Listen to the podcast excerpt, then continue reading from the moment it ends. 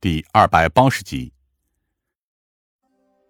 就连穆青也听懂了我的意思，惊讶的说道：“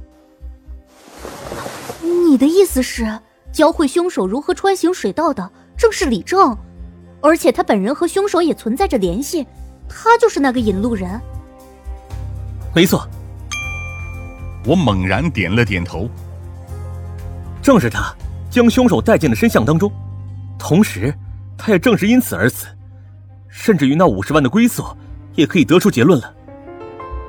我看着眼前的白板，缓缓的瞪大了眼睛，因为一个更清晰的思路已经在我心中缓缓展开。不，这还没完。我牵出了第三条线。到这里，才是真正的开始。完美闭环。我在所有标注的线索上画了一个大圈，然后将至今为止所有的线索和要素都给圈了上去。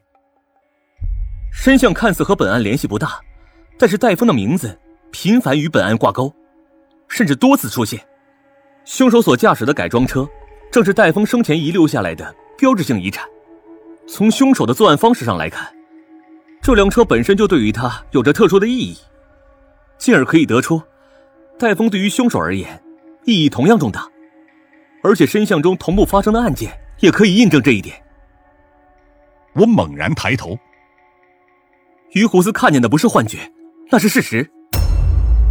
穆青惊讶的看着我这儿，你是说戴峰真的活过来了？活过来，也许不只是指。肉体复活。我对着穆青点了点头。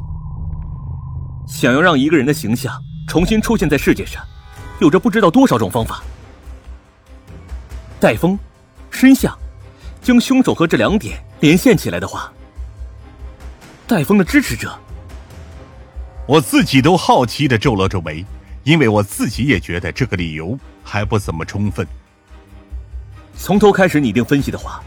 那就是一个戴风的支持者，在三年之后准备从水道系统进入深巷，为此借助了李正的力量，而后达成目的，他将李正杀死，并且借助深巷中的屠宰场为自己达成分尸的目的，然后再利用偷出来的戴峰的爱车，进行这一抛尸举动。穆青皱了皱眉，有两点说不通：第一，如果他是戴峰的支持者的话。不应该先杀了鱼胡子吗？为什么要对现在这具不知道身份的尸体下手？第二点就更明显了，像李正那种，他都可以直接扔进水道中任其自然腐烂，为什么对待这具尸体就要刻意分尸，然后驾驶着一辆改装车四处乱扔呢？为了制造恐慌吗？我点了点头。没错，这两点就是最为致命的缺陷。如果这两点解释不通，那么这个闭环逻辑，就远远谈不上完整。穆青叹了口气。说到底，如果我们能知道死者的身份就好了，这才是最重要的问题。我重新坐了下去，凝视着那块白板。能了解到水道奥妙的人，理论上应该只有孙吴和他手下的那帮人才对。我下意识的皱了皱眉。不。我好像忘记了点什么。直到我看见摆在桌子上另一侧的一本没看完的期刊，我才猛然瞪大了眼睛。戴白泽，我竟然把他给忘了。戴白泽。穆青疑惑的看着我。那是什么人啊？刊物主编。我急匆匆的穿好了外套。也是现在极大可能能为我们找出破局之法的人。我独自一人开着车往老城传刊社的方向急速驶去，一路上甚至都按耐不住自己躁动的心情。而当我急匆匆的敲响那扇门时，开门的也是曾经和我见过的那个阿和。他惊讶的看着我：“警官，您这是？你们主编呢？”我喘着粗气，带我去见他。然而阿和的回答却让我蓦然愣住。我们主编昨天晚上出了车祸，现在在医院里面住院呢。车祸？我一路上甚至都不敢相信，直到在医院里亲眼看到了躺在病床上的戴主编时，才确信了这一事实。